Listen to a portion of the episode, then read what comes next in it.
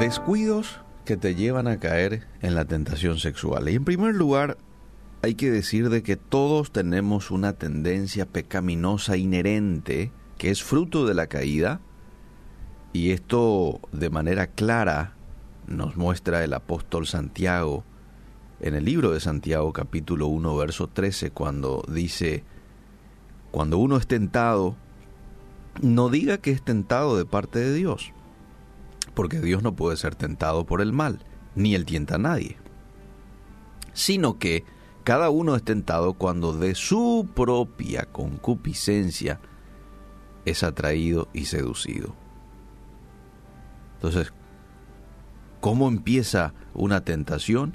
Cuando de mi propia concupiscencia soy atraído y seducido. Concupiscencia en el griego es epitumia, que se traduce como codicia, malos deseos, lujuria.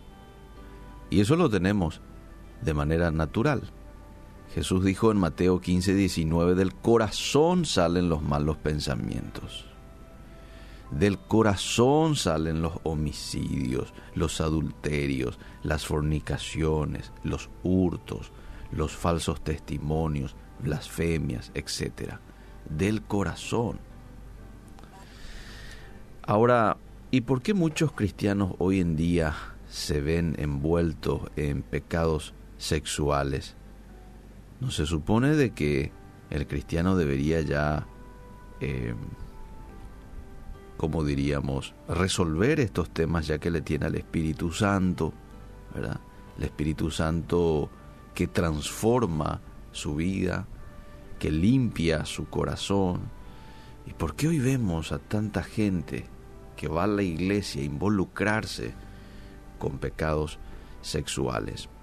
Bueno, si realmente la persona nació de nuevo, pero luego por un desliz este, se vio involucrado en estos pecados es porque hubieron una serie de descuidos en su vida.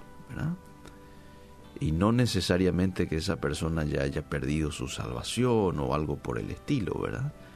Hubieron descuidos en su vida, en su relación con Dios, por lo cual se ha dado como fruto un desliz, un tropezón en cuanto a algún pecado relacionado a lo sexual. ¿Y qué tipo de descuidos?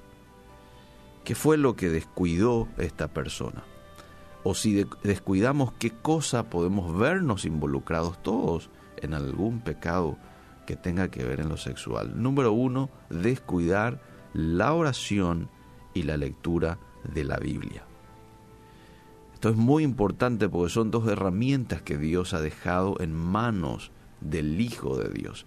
Pero cuando nosotros descuidamos la oración, descuidamos el estudio de la Biblia, ayer hemos hablado de la importancia de estudiar y aplicar la Biblia en nuestras vidas, pero cuando nosotros dejamos esto, entonces nos hacemos débiles, nos debilitamos espiritualmente. Y al estar yo débil espiritualmente, mis defensas están bajas en lo espiritual, nos volvemos más susceptibles a los ataques del enemigo de cualquier índole y también en lo sexual.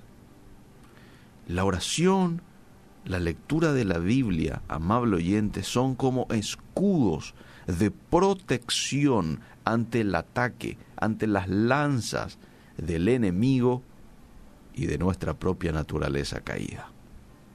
Por eso es que es muy importante vivir una vida, tener un estilo de vida de oración y de lectura de la palabra. Si yo me divorcio de esto, cualquier cosa puede pasar. Estoy débil, estoy con las defensas bajas. Cualquier enfermedad te puede agarrar cuando estás con las defensas bajas.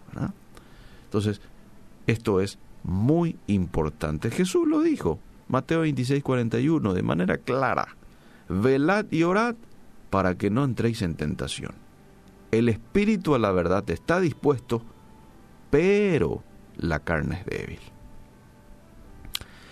Jesús también en la en la tentación que tuvo este en el desierto dice de la siguiente manera en Mateo 4:4, él respondió y dijo, escrito está, no solo de pan vivirá el hombre, sino de toda palabra que sale de la boca de Dios. Es decir, para que yo viva necesito de la palabra de Dios. Si no tengo la palabra de Dios, entonces no tengo el pan espiritual, por lo cual mi espíritu va a morir. No puedo vivir sin alimento, ¿verdad? Y aquí Jesús de manera clara dice que no solamente vamos a vivir por el pan, sino también por la palabra de Dios. Mira qué preponderancia le da Jesús a la palabra de Dios. Entonces, este, un descuido de esta índole me lleva a involucrarme con cuestiones que desagradan a Dios. Lo segundo tiene que ver por no ser consciente de mis debilidades y no fijar límites. Hay mucha gente que hoy en día se ve involucrado con algún pecado relacionado a lo sexual, ya sea adulterio, flirteos con alguien, por no ser consciente de su debilidad y por no fijar límites. Yo tengo que conocerme, yo tengo que conocer mis debilidades. Y obviamente después de conocerme, tomar las precauciones necesarias. Por ejemplo, si ya estuviste en el pasado involucrado en pornografía, en adulterio, en masturbación, tenés que saber que la tentación para vos en esa área va a ser mucho mayor que para una persona que no estuvo en eso. Ocurre también con aquellas personas que luchan con dejar el cigarrillo, por ejemplo. Hay mucha gente que no lucha con eso. Entonces vos tranquilamente podés relacionarte con gente que fuma. 50 personas que fuman pueden estar a tu lado y vos estás tranquilo. Pero si tuviste un pasado con el cigarrillo, entonces eso te va a hacer mal y probablemente eso te lleve a entrar en un momento de mucha tentación para volver a caer y volver a fumar un cigarrillo. Tiene mucho que ver con el pasado y con aquellas puertas que yo he abierto en el pasado a algunos pecados, a ciertos pecados. Entonces, si tuviste algún pasado relacionado a lo sexual, siempre tenés que estar cuidándote, ¿verdad? Velando, porque el enemigo puede venir en lo que alguna vez vos le diste lugar en tu vida. Y lo tercero, eh, ¿por qué hoy muchos cristianos se ven envueltos en pecados sexuales?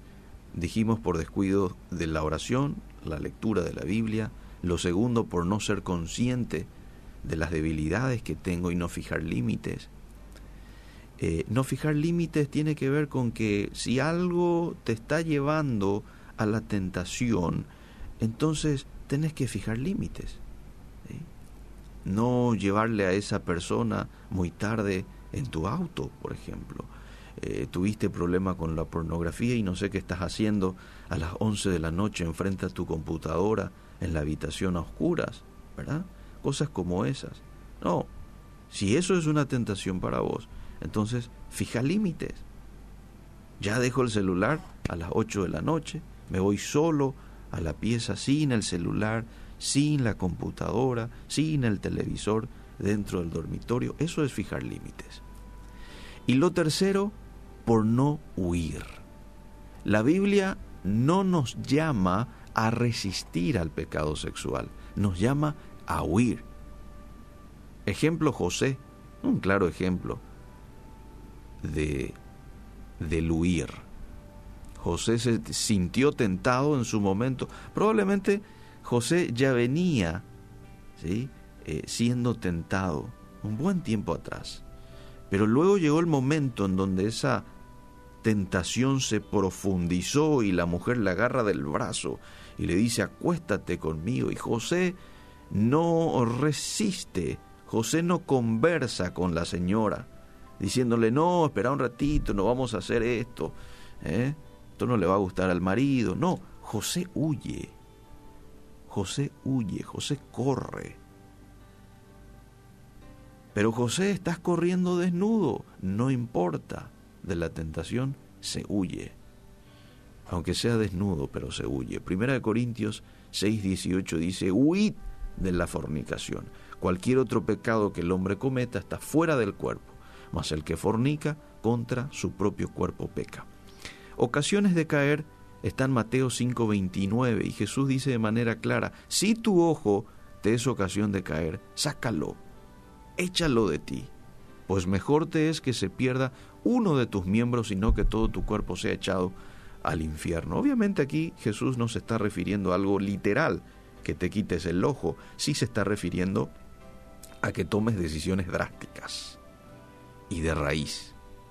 Hoy podríamos decir, si un ambiente te es ocasión de caer, si una mujer te es ocasión de caer, si tus amistades te son ocasión de caer, sácatelo, salí de ese ambiente, déjale a esa mujer, rompe con esas amistades, porque es mucho mejor llegar con santidad en la presencia de Dios que con todo esto y no poder entrar en el reino de los cielos. Que Dios nos ayude a poder fortalecernos y no caer en este tipo de descuidos.